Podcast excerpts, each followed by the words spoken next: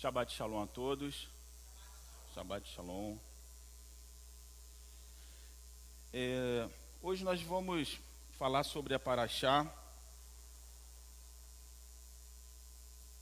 Paraxá Kedoshim, que é santidade, fala sobre santidade. E ela se encontra em Levítico 19, de 1 a 20 e 27. Ezequiel 22, de 1 a 19. Ezequiel 20, de 2 a 20. E Lucas 3, de 1 a 4 a 44. Amém? Em Ezequiel 20, versículo 2, diz o seguinte: Então veio a mim a palavra do Senhor dizendo, e aí eu queria a participação de vocês. Veio a quem a palavra do Senhor aqui? Oi? A Ezequiel. Amém. Em que lugar Ezequiel estava? Qual exílio? Babilônia, isso aí. É interessante, é importante nós entendermos, porque essa paraxá vai falar de santidade. E esse texto aqui em Ezequiel vai ser escrito na Babilônia. Então alguma coisa aconteceu. Porque se o povo está cativo, alguma coisa aconteceu aí. Porque quando você lê lá em, em, Levítico, vai falar sobre santidade, como que você deve se portar diante de Deus e tudo mais. Mas se alguma coisa aconteceu e agora o povo de Israel não está na sua terra, está na Babilônia, então alguma coisa aconteceu. E isso é, é interessante a gente. Deve estar aqui em algum lugar. E isso é interessante a gente saber. Ezequiel estava na Babilônia por causa do cativeiro do reino do norte ou do reino do sul? Vamos lá, gente. Reino do norte ou reino do sul? Oi? Reino do Norte, Marcos. Reino, Reino do Norte? Reino do Norte. Alguém mais dá alguma coisa aí? Reino do Sul não? Ninguém? Todo mundo Reino do Norte? Reino do Sul. Tá vendo por isso? Tá vendo por que, a gente precisa? É, assim, eu tenho um pensamento comigo. Não adianta você trazer uma mensagem e você não saber os fundamentos do que aquilo ali quer dizer. Porque você, é, uma coisa que eu, que eu observei ao longo da minha vida na igreja é que você vai, na época era os domingos, né? Você vai aos domingos na igreja, você ouve mensagens, me, mensagens maravilhosas, mas você não consegue fazer uma linha do tempo dentro da Bíblia. Fica vários vários caminhos e, e uma coisa que me chamou muito a atenção quando eu conheci a BTY e quando eu conheci o sistema de ensino é, judaico as porções. As porções, ela segue exatamente uma linha do tempo. Embora essa porção aqui eu não estou usando a Torá, estou usando os profetas, mas faz parte, então segue uma linha do tempo. Então, quando você não consegue estabelecer essa linha do tempo, você fica meio que flutuando, né? você não sabe exatamente o que está acontecendo. Mas, voltando aqui, Ezequiel estava na Babilônia. Quem dominou, quem levou o povo para o exílio, que foi Nabucodonosor, foi o reino do sul, ou seja, o reino de Judá. O reino do norte também vai ser levado cativo, mas não é a Babilônia, é os Filis, não, que filisteus? A Síria. A Síria que vai levar cativeiro. Então a gente precisa ter isso em mente, tá? Reino do norte, cativeiro, a Síria, reino do sul, cativeiro, Babilônia. Amém? Foi na minha onda, Filisteu, né? Ó, isso aqui é interessante nós sabermos antes da gente entrar propriamente dito aqui na, na Paraxá. A Bíblia apresenta 16 profetas descritos em 17 livros. Me explica isso aí. Por que que, apare... Por que que na Bíblia tem 16 profetas, mas na hora de escrever você tem 17 livros, um a mais? Por quê? Porque Jeremias tem dois livros. Lembra de Jeremias? Jeremias e Lamentação de Jeremias. Se ligou aí? Então preste atenção. O livro de Jeremias e o livro de Lamentações de Jeremias. Esses 16 profetas, isso aqui é muito importante e confesso a vocês que eu passei muito tempo sem entender isso aqui, e isso aqui é muito importante. Esses 16 profetas estão distribuídos na Bíblia entre Reino do Norte, Reino do Sul, Babilônia e pós-exílio.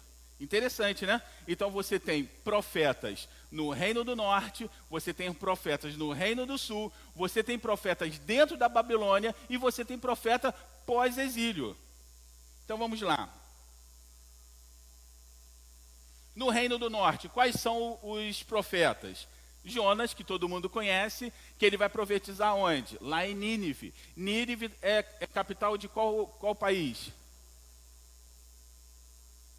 A Síria. Lembra a Síria? Eu sei, já estava quase na ponta da língua. Na Síria. Então, no Reino do Norte, ele vai, vai pregar lá para Nínive. E uma coisa interessante em Jonas: por que, que Jonas não quer pregar para Nínive? Porque já tinha o problema da Assíria invadir o Reino do Norte. Então, por isso que ele não queria pregar. Ele falou assim: ah, eu vou pregar para esse povo que está invadindo a gente, que está trazendo sofrimento. Por isso que Jonas não queria pregar. Está entendendo o porquê? Vai pregar para o inimigo, exatamente. Só que a palavra de Deus ela é para todos, sendo inimigo ou não inimigo. Você que escolhe se você quer continuar sendo ou não. Próximo profeta do Reino do Norte, Amós. Depois, Oséias como a nossa Bíblia tradicionalmente, e eu, eu achava interessante é, cada pessoa ter uma Bíblia crono, cronológica, porque a Bíblia, do jeito que ela foi colocada, organizada, os livros, você, se você ler a Bíblia toda, de Gênesis Apocalipse, você fica meio perdido, porque você vê Amós e Oséias quase no final da Bíblia, mas está se referindo ao Reino do Norte que nem havia ainda sido levado cativo. Então você acaba não entendendo muita coisa. Quando você lê lá Oséias falando aquele monte de coisa, ele está falando para que não haja um exílio aonde? No Reino do Norte. Só que quando você lê a Bíblia já está lá no final, amém? Reino do Sul, nós temos Isaías, que é o mais antigo. Depois nós temos Jeremias. Durante o cativeiro, ele permaneceu em Judá.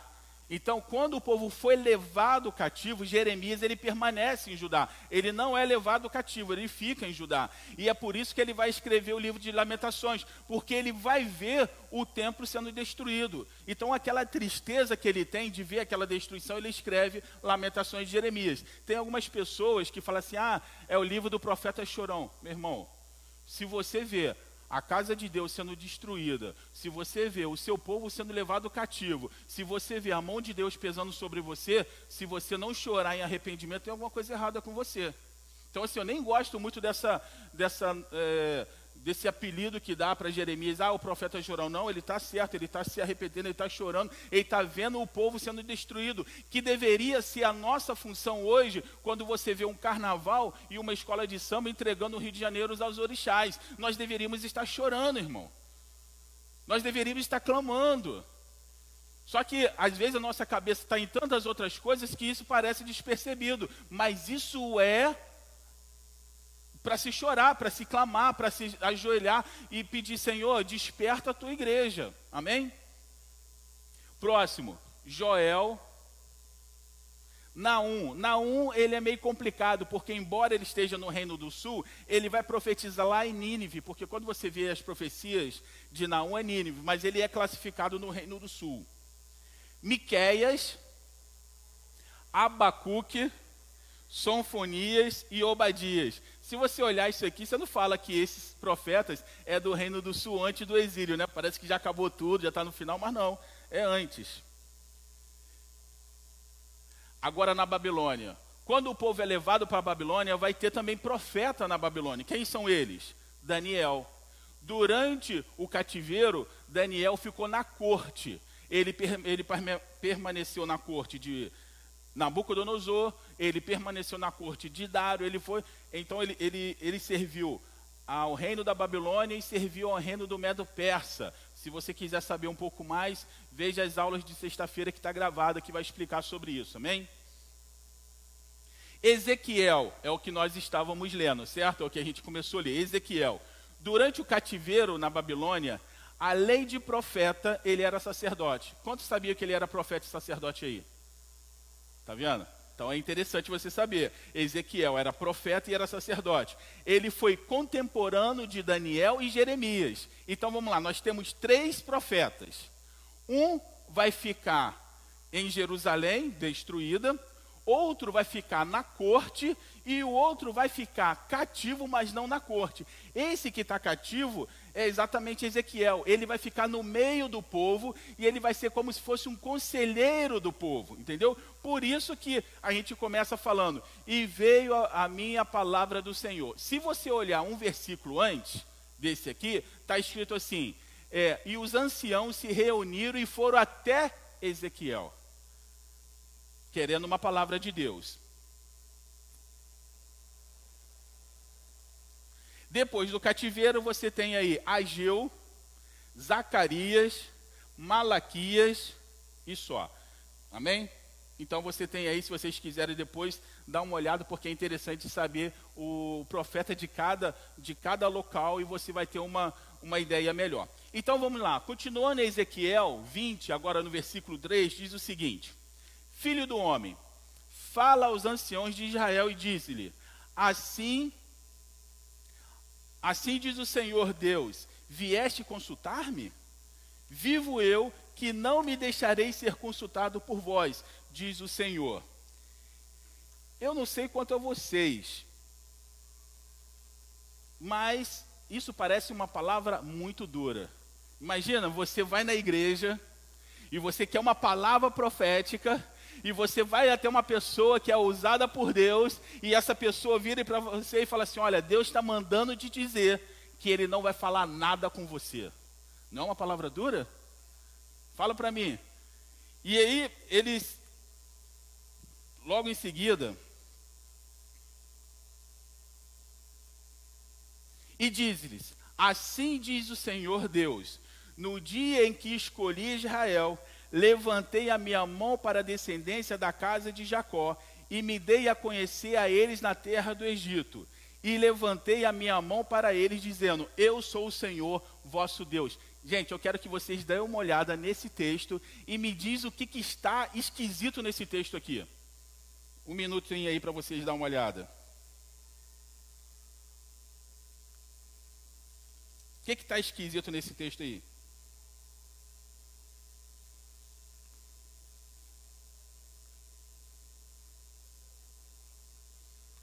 Não?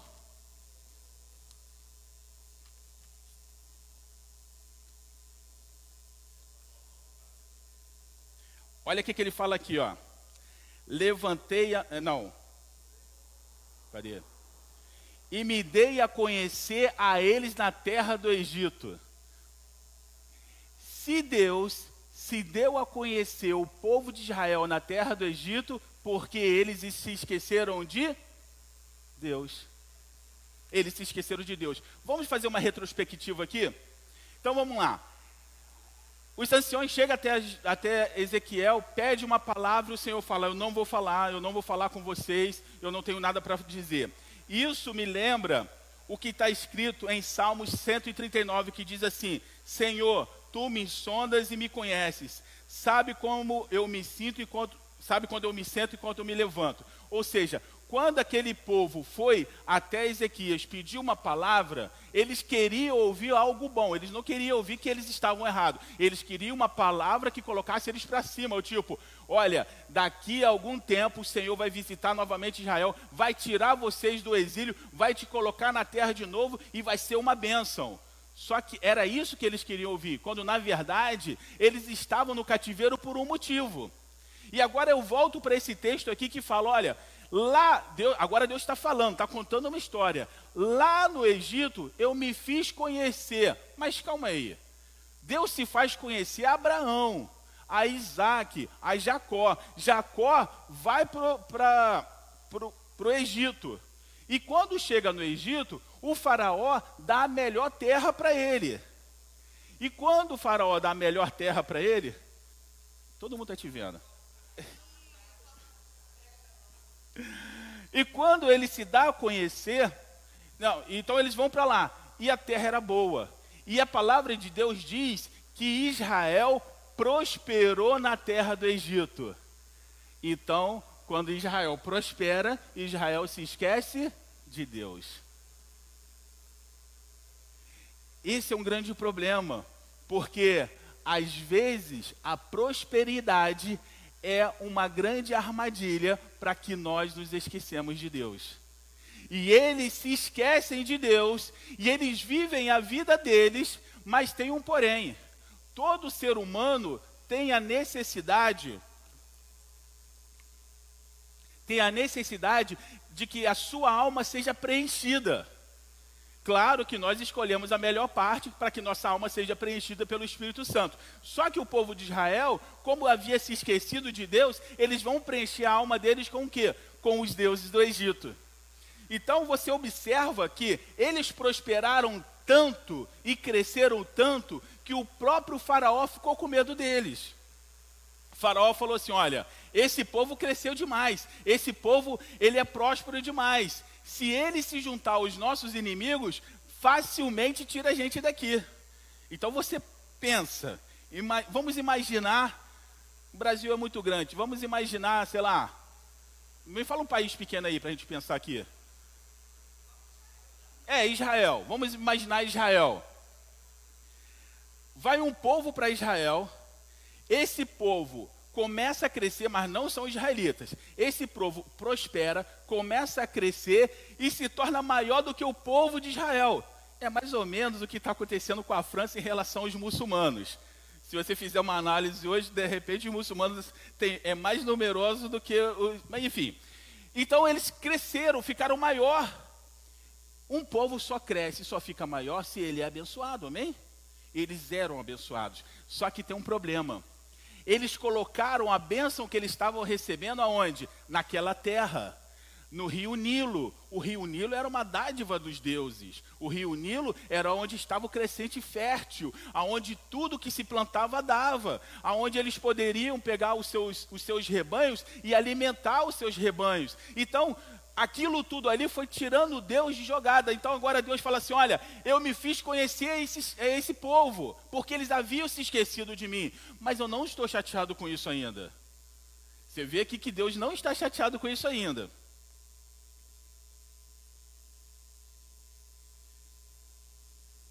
Naquele dia levantei a minha mão para eles, para os tirar da terra do Egito. Só que tem um problema. O povo de Israel não queria sair da terra do Egito, não nessa condição de sendo, de sendo próspero, eles não queriam.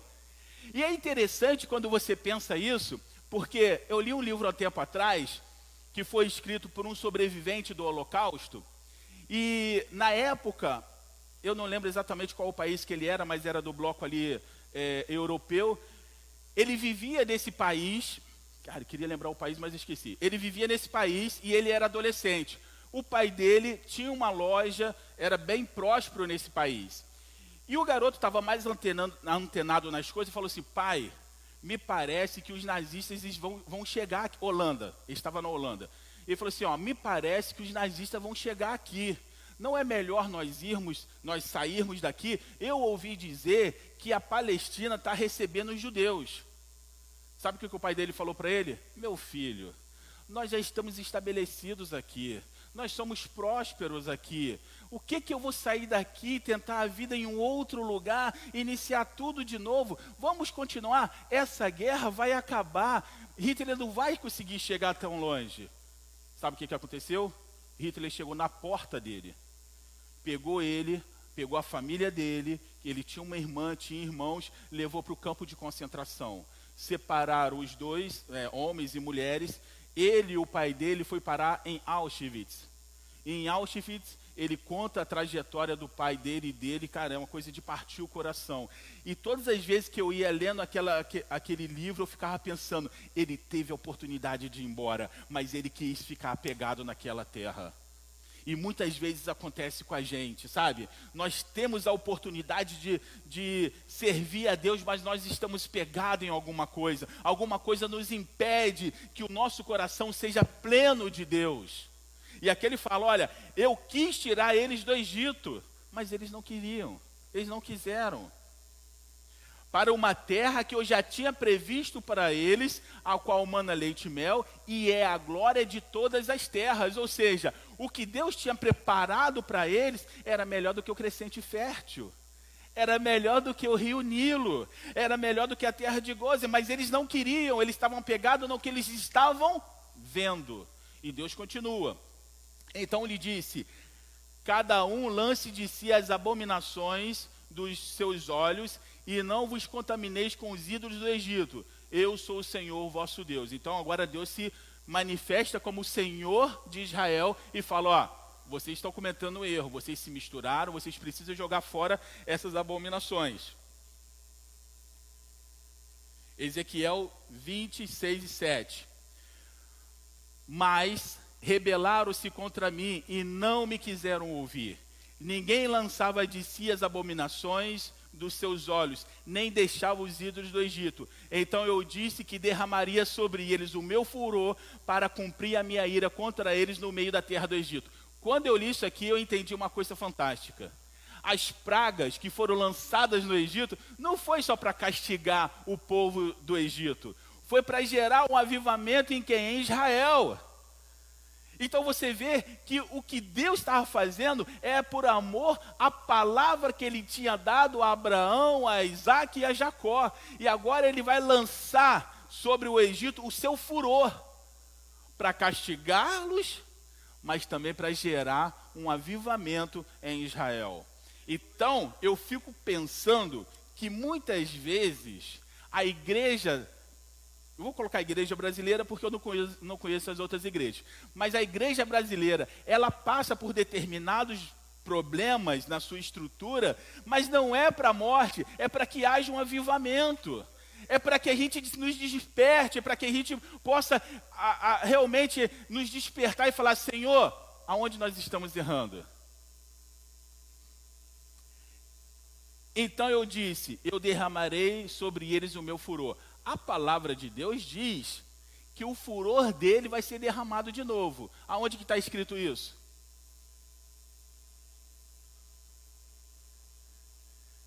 EBD, EBD, EBD. Aonde? Apocalipse, gente. Não é verdade? Não está dizendo lá é, que eu vou derramar a minha taça do furor da ira de Deus será derramado sobre a terra? Por que, que a taça do furor de Deus será derramado sobre a terra? Porque a igreja quer ficar na terra. Porque a igreja quer ficar no mundo. Porque a igreja se prosperou aqui e não quer saber do reino de Deus. Então, para que nós nos despertemos, a fúria de Deus vai vir para que nós possamos nos despertar, porque Ele tem um lugar para nos levar que é o melhor do que todos os lugares que nós conhecemos, mas nós estamos presos aqui. Você vai entendendo o que, que Deus quer dizer você vai entendendo que a Bíblia, por mais que pareça um texto ser aleatório, ela é toda conexa. Claro que a gente não tem toda a revelação, mas cada texto se conecta. Já viu aquele. Tem um filme chamado. É, é, ah, esqueci o nome do filme. Mas o, o, o, o é aquele John Cash, que foi uma, o maior, um dos maiores economistas, que ele, come, ele olha para uma, uma informação, ele começa a ver um monte de coisa brilhando ali, e ele consegue ligar os pontos. Uma mente brilhante. É mais ou menos isso. A Bíblia, ela está lá. Mas quando a gente tem a revelação do Espírito Santo, começa a brilhar os pontinhos, você vai ligando e você vai entendendo que tudo que está acontecendo está na Bíblia. E tudo que está acontecendo não é porque a igreja hoje ela é fiel, mas é porque a igreja hoje ela é infiel. A igreja não vai ser perseguida porque ela é fiel, ela é perseguida porque ela é infiel. Porque se você pegar toda a história de Israel, todas as vezes que Israel foi perseguido foi porque Israel foi infiel. E todas as vezes que Israel foi abençoado e não teve inimigo que fosse compatível com o exército de Israel, é porque o rei fazia o que era reto aos olhos do Senhor. E logo o povo fazia o que era reto aos olhos do Senhor. Então, continuando aqui.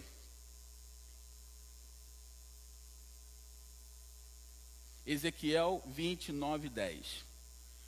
O que fiz, porém, foi por amor do meu nome, para que não fosse profanado diante dos olhos dos gentios, no meio dos quais estava, e cujos olhos eu me dei a conhecer a eles, para os tirar da terra do Egito. Eu os tirei da terra do Egito e os levei para o deserto. Você observa que até aqui Deus ainda não está chateado com o povo de Israel. Ele está falando, ó, vocês, né, eu quis tirar, vocês não quiseram ouvir, mas ele ainda não está. Por que, que ele ainda não está chateado com o povo de Israel? Hein? Por que ainda não? Vamos lá, vamos pensar aí. A resposta está na última frase aí. Eu os levei ao. E o que, que acontece no deserto? O que mais? Oi? A morte do bezerro, tá. Até aí Deus ainda, Deus fica triste, mas ainda não está irado. Mas vai acontecer uma coisa depois. Deus, lá no Sinai, o que, que acontece? Hã? Depois de adorar, o que, que acontece? O que, que Deus manda? Ele manda Torá. Ele manda Torá.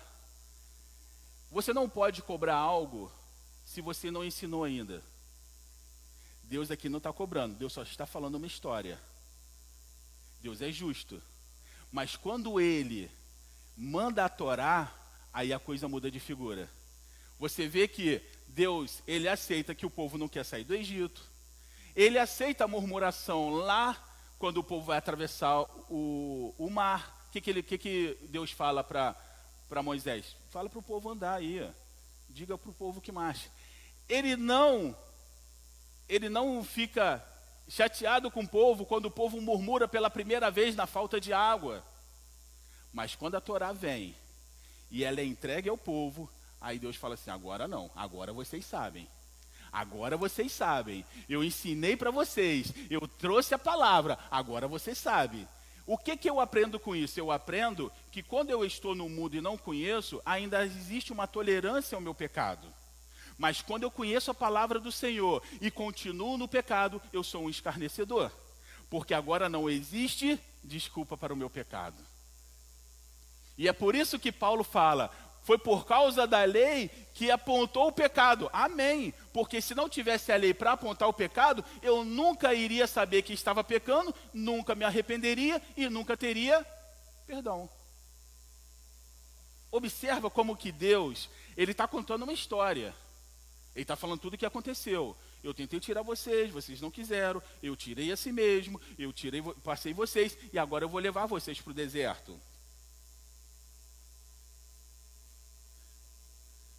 Dei-lhe os meus estatutos e lhes mostrei os meus juízos, os quais cumprindo o homem viverá por elas. Agora Deus falou o que é para ser feito.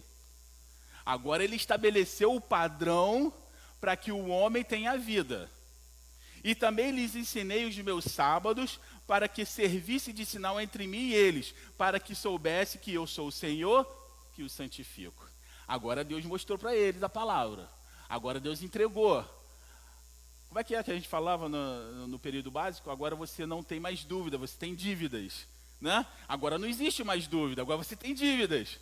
Porque a palavra foi ensinada, foi, agora vocês sabem que profanar o sábado é errado, fazer um bezerro de ouro é errado, murmurar é errado. Agora vocês sabem disso tudo. Agora o meu tratamento com vocês vai mudar.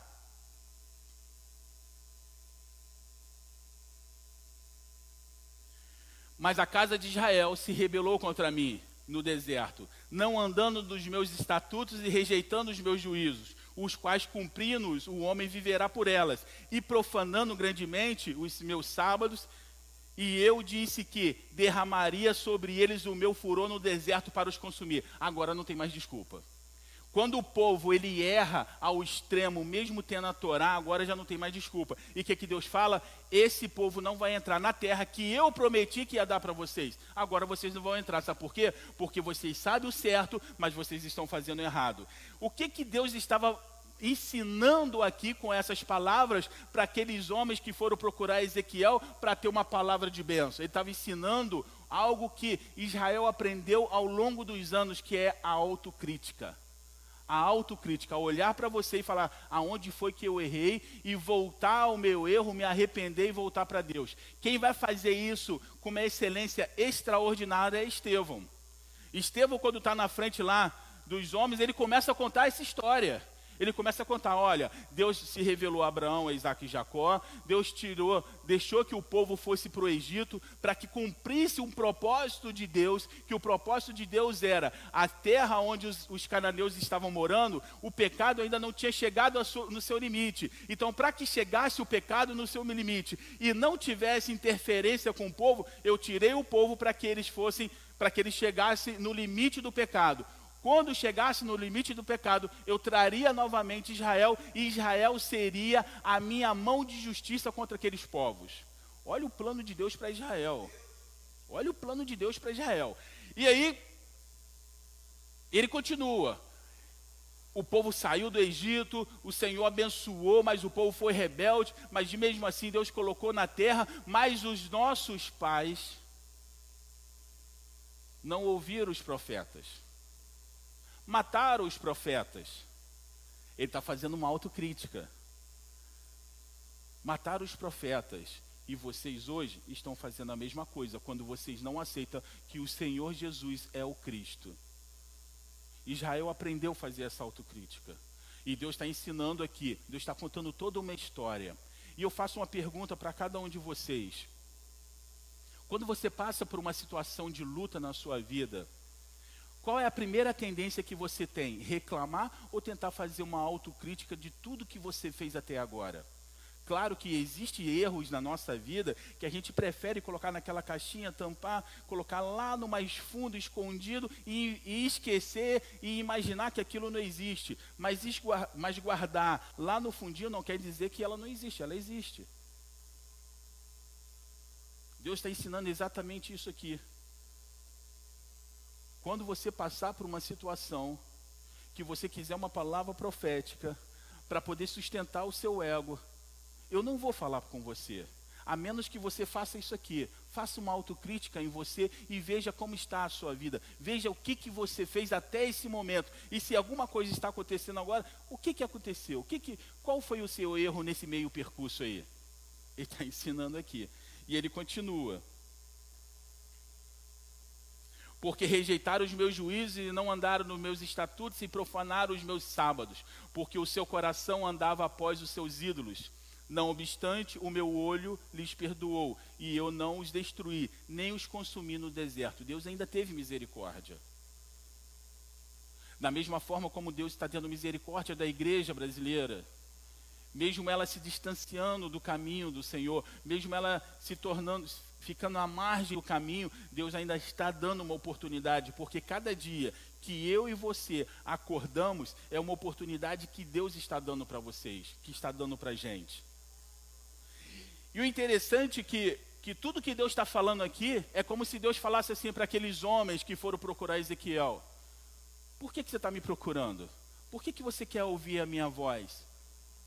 Você sabe qual é o seu erro. Nós já falamos sobre o seu problema. Você sabe exatamente o que você precisa fazer para resolver o problema. Mas você vem a mim para poder ouvir algo diferente. Você não vai ouvir algo diferente. Você precisa resolver o seu problema. Você precisa se arrepender dos seus maus caminhos. Enquanto você não se arrepender dos seus maus caminhos, eu não vou falar com você. É uma palavra dura? Sim, mas não foi eu que estou falando, está escrito ali. Ó. Eu não escolhi essa palavra para falar. Ela é a paraxá dessa semana. Está escrito aqui. Não tem como eu, eu falar outra coisa. A santidade é algo que Deus não negocia, de forma alguma. Sede santos porque eu sou santo. Não existe meio termos, não existe meio santo. É igual você pegar uma água pura, uma água que veio lá da Cascataí, e você coloca uma colher de óleo queimado nessa água. Você pode ter 10 litros de água e você coloca uma colher de óleo queimado nessa água, você contaminou toda a água. E essa água se torna imprópria para o consumo. A santidade de Deus é assim: uma única coisa pode contaminar todo o corpo e nós, possa, nós podemos estar impróprios para nos apresentarmos diante de Deus. E é por isso que ele está falando, faz uma autoanálise. Nós estamos aqui hoje Né? Nós viemos aqui cultuar o Senhor, agradecer o Senhor pelo Shabat, agradecer pelo descanso.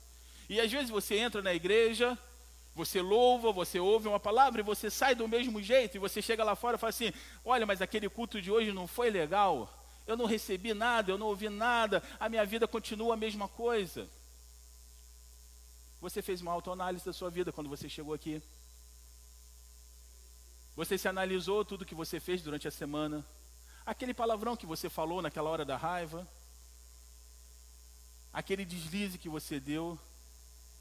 Que às vezes ninguém pode saber, mas você sabe. E o seu Deus que está te olhando também sabe. E aí você vem de uma forma mais suja que for possível, senta no banco e espera que algo vá acontecer com você?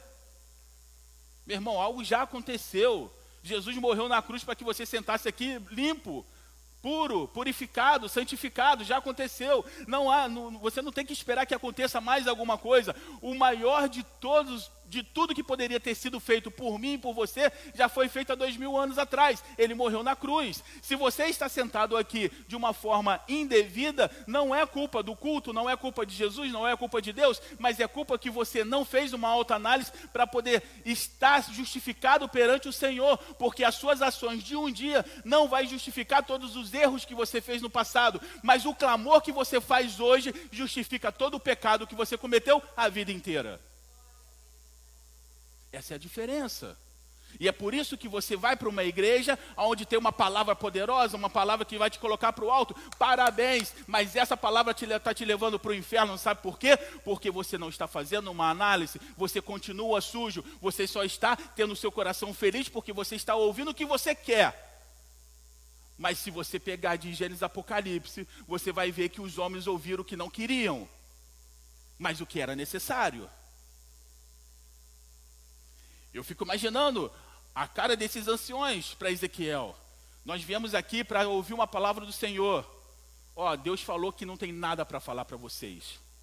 Ah, mas e agora? Deus me rejeitou, vou procurar um psicólogo, eu não preciso, e agora o que, que eu faço? Meu irmão, o que, que você faz? Faz igual os outros homens da Bíblia fizeram, se ajoelharam e falaram: Senhor, eu e teu povo pecamos diante de ti. Ah, mas a minha casa está com problema. Se ajoelha e fala: Eu e minha casa pecamos diante de ti. Ah, mas não está acontecendo do jeito que eu quero. Eu me ajoelho e falo: Senhor, eu e a tua igreja estamos de pecados diante de ti. Tenha misericórdia. Sabe por quê? Porque a palavra de Deus diz que os olhos deles não estão fechados para não, ouvir, não ver o povo, as mãos deles não estão mirradas para poder abençoar, e os seus ouvidos não estão tampados para não ouvir. Porém, Deus não está ouvindo nada porque o povo não está dizendo nada. O povo está cheio de razão. A verdade é que nós falávamos um pouco sobre a cultura helenística. A verdade é que o homem hoje acha que nós somos o rei do universo. Tudo gira em torno de mim. Se a Soraya hoje está com um problema e passou por mim e não falou, não, é comigo. Ela não falou, foi comigo. Eu não quero saber se ela teve problema, se ela está fazendo um monte de coisa, não. Mas o fato dela passar e não falar, o problema é comigo. Nós achamos que tudo gira em torno de nós. É como se o universo todo estivesse conspirando contra você. Ah, meu irmão, pelo amor de Deus, você é pó e cinza. Quem tem todo o poder do universo é Deus. E você está achando que você é o rei da cocada preta, desce do pedestal, porque o que achou que era o rei da cocada, preta, da cocada preta foi lançado lá do céu, junto com um terço dos anjos. Mas o homem que se arrependeu, que se humilhou, não que se arrependeu, mas o homem que se humilhou e morreu por mim e por você, está sentado hoje ao lado do Pai e intercedendo por mim e por você, que somos cabeças duras. Ezequiel está nos dando uma chave maravilhosa. Ele fala assim: faça uma análise de tudo que Deus fez na sua vida, mas não olhe apenas as broncas que Deus te deu, olhe as bênçãos. Eu nasci, minha mãe me deixou, mas graças a Deus eu caí no lar cristão, aprendi da palavra de Deus, aprendi o caminho do Senhor, tive problemas aí, mas sabe, é uma história linear, não é uma história seletiva. Nós temos a mania de fazer uma história seletiva. E nós temos a mania ainda de nos apegarmos só às coisas ruins. Ah, porque minha vida. Aí você pega, né? Não, porque eu fui abandonado, porque isso, porque aquilo. Só tem derrota, ah, meu irmão. Só tem derrota, tem alguma coisa errada. Porque Deus pegou um povo que era escravo e fez ter, deu uma terra onde tinha exército, que tinha gigantes, e Deus destruiu aquele povo. Então, o fato de você se achar coitadinho, você vai continuar achando coitadinho. Mas no momento que você falar, Senhor, eu não tenho força para fazer nada, mas o teu poder pode se aperfeiçoar na minha fraqueza, meu irmão, não existe lugar onde você não vai pisar a planta dos pés e o Senhor não vai te abençoar. Porque a Bíblia dele diz isso e ele não pode ir contra a sua própria palavra. E você está pensando, mas Senhor, mais isso, mais aquilo, mais isso, mais aquilo. Pode, pode, um, a criação falar para o Criador para que, que ela serve? Imagine eu faço um quadro lindo, tipo Mona Lisa. É feio, não? Vamos colocar outro quadro lá mais bonitinho. Faço um quadro lindo. E aí, de repente, o quadro dá uma vida e fala assim: Olha, você me criou como um quadro, mas eu não sou um quadro. Eu quero ser uma porta. Não, mas eu que te criei, eu quero que você seja. Não, eu quero ser uma porta. Parece coisa de brincadeira, mas é exatamente isso que a gente faz. A gente fala para Deus, Deus nos criou, afinal de contas, para que, que Deus nos criou? Está escrito em Salmo: Deus criou o homem sim para o louvor da sua glória. Então nós fomos criados para a glória de Deus, mas nós decidimos não ser a glória de Deus e nós falamos para o nosso Criador qual é a nossa finalidade, qual é a nossa função. É muita arrogância da nossa parte. É muita arrogância porque todo o funcionamento do seu corpo está nas mãos de Deus. Até uma coisa que é que ninguém pensava dois anos atrás, começou a se pensar agora, que é no fato da respiração. Você respira no automático. Você tem ideia de quantas vezes você respirou hoje? Não, não tem. Você respira no automático. Até o automático Deus, Deus deixou ser tocado e você ficou aí preocupado porque você não estava conseguindo respirar. Deus tem as nossas vidas nas suas mãos. E a palavra de Deus diz que Ele sabe até quantos cabelos na cabeça nós temos. Para alguns é mais fácil saber, né, Fábio? Mas para outros é mais difícil mas Deus sabe. Então, toda essa sabedoria de Deus não tem nenhum valor quando você acha que você é cuidadinho e você tem uma razão numa determinada coisa. Ah, vai ler Jó, vai. Homem justo, vai lá ler ele. E ele começa a falar: ah, não, porque maldito seja o dia que eu nasci, porque eu não sei o quê, quem me dera eu tivesse uma audiência com Deus. Ah, você quer uma audiência com Deus? Então tá bom, então vamos, vem aqui conversar comigo então. Senta aí, eu vou te perguntar e você vai me responder. É simples assim. Onde que você estava quando eu fiz o fundamento? Eu amo essa parte. Onde você estava quando eu fiz o fundamento da terra? Já viu aquela, aquele erro do computador que faz pan? É, foi que foi na cabeça do, de Jó. Pan. Tá bom, essa é difícil? Tudo bem. Aonde você estava quando eu falei para o mar? Até aqui você chega, daqui você não passa. Pan de novo. Aonde você estava quando eu falei, quando eu criei a, os, os lugares onde tem as neves estocadas? Está lá em Jó, não sei eu que estou inventando, não, está em Jó, tá? Depois você olha lá. Não sei qual o capítulo, não, você lê o livro todo que você vai descobrir. Aí está lá, aonde você estava? Ficou aquele monte de interrogação na cabeça de Jó. Meu irmão, aonde você estava? Quando Deus criou tudo isso? Hã? e você acha que você tem toda a razão, num universo que tem não sei quantos milhões de anos, você tem 30, 40 anos e você sabe, acha que sabe de tudo? O homem está querendo chegar no espaço, mas não sabe nem a metade dos seres vivos que existem no mais profundo dos mares? Você quer me dizer?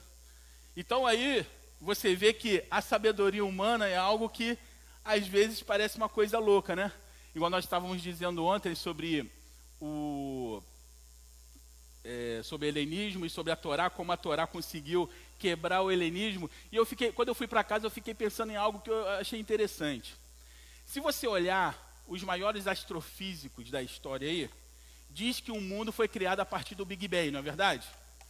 Não é isso que se diz? O que, que você acha? Foi criado a partir do Big Bang, sim ou não? Sim, não, sim, não. Eu creio que foi. Oh herege aí, não, calma, gente. Eu creio que foi. Porque o Big Bang foi o quê? Uma explosão de luz e onde foi criando tudo. Eu, eu imagino que foi isso a palavra de Deus. Haja luz, buf! Uma expansão começou a criar o que Deus criou. Sabe qual é o problema da ciência? Tirar Deus. Muitas vezes a ciência está certa, só que ela tira Deus. Através da palavra deles. não, e o interessante é que há um consenso na cabeça de todos esses caras que todo o universo começou a partir da luz. Todo, os caras estudaram a vida inteira, pegaram estudo de outros caras, estudaram mais um pouco, talvez 200, 300 anos de estudo para chegar à conclusão que tudo começou a partir da luz. eu já sabia quando eu tinha 9 anos de idade, quando eu vi Gênesis. Haja luz e começou o mundo a partir dali. As coisas de Deus é assim. Quer sabedoria? Tenha temor ao Senhor, porque o temor do Senhor é o princípio de toda a sabedoria. E ele vai continuar: Mas disse eu aos seus filhos no deserto: Não andeis nos estatutos de vossos pais, nem guardei, nem guardeis os meus juízos, nem vos contamineis com os meus, com seus ídolos. Eu sou o Senhor vosso Deus. Andai nos meus estatutos e guardai os meus juízos e executai-os. Ou seja, quer ter uma vida próspera? Guarde os estatutos do Senhor. Quer ter uma vida abençoada? Faça como o salmista diz: Senhor, grava a tua palavra no meu coração. Eu fico imaginando que o salmista falou para gravar a palavra no coração porque ele não conhecia o computador. Senão ele falaria: Senhor, me reprograma a partir da tua palavra para quando eu for tentar fazer alguma coisa errada, travar o sistema, eu não consigo fazer. Me, me programa a partir da sua palavra, que aí fica tranquilo. Mas eu falo para você, isso pode ser feito hoje, sabe como? Quando o Espírito Santo ele habita no seu coração. Você vai fazer alguma coisa errada, te dá um mal-estar, sabe por quê? É o Espírito Santo falando, você está errado, sabia? Você não deveria andar por aqui. Existem algumas sensações do corpo que você não pode controlar. Por exemplo, você não pode controlar o que você ouve. O fato de você ouvir você te coloca em sérios apuros, porque você está em um lugar que você acaba ouvindo o que você não quer. O fato de ver também te coloca em sérios apuros, que você pode acabar vendo o que você não quer. Mas a língua é algo que você controla. Os seus pés é algo que você controla. E as suas mãos é algo que você controla. Então, se você tem três contra dois, esses três têm que ser melhor controlados do que os dois. Por isso, Senhor, purifica as minhas mãos onde quer que eu coloque. Senhor, purifique meus pés, para que eu tenha temor do Senhor, para saber a que lugar eu devo ir.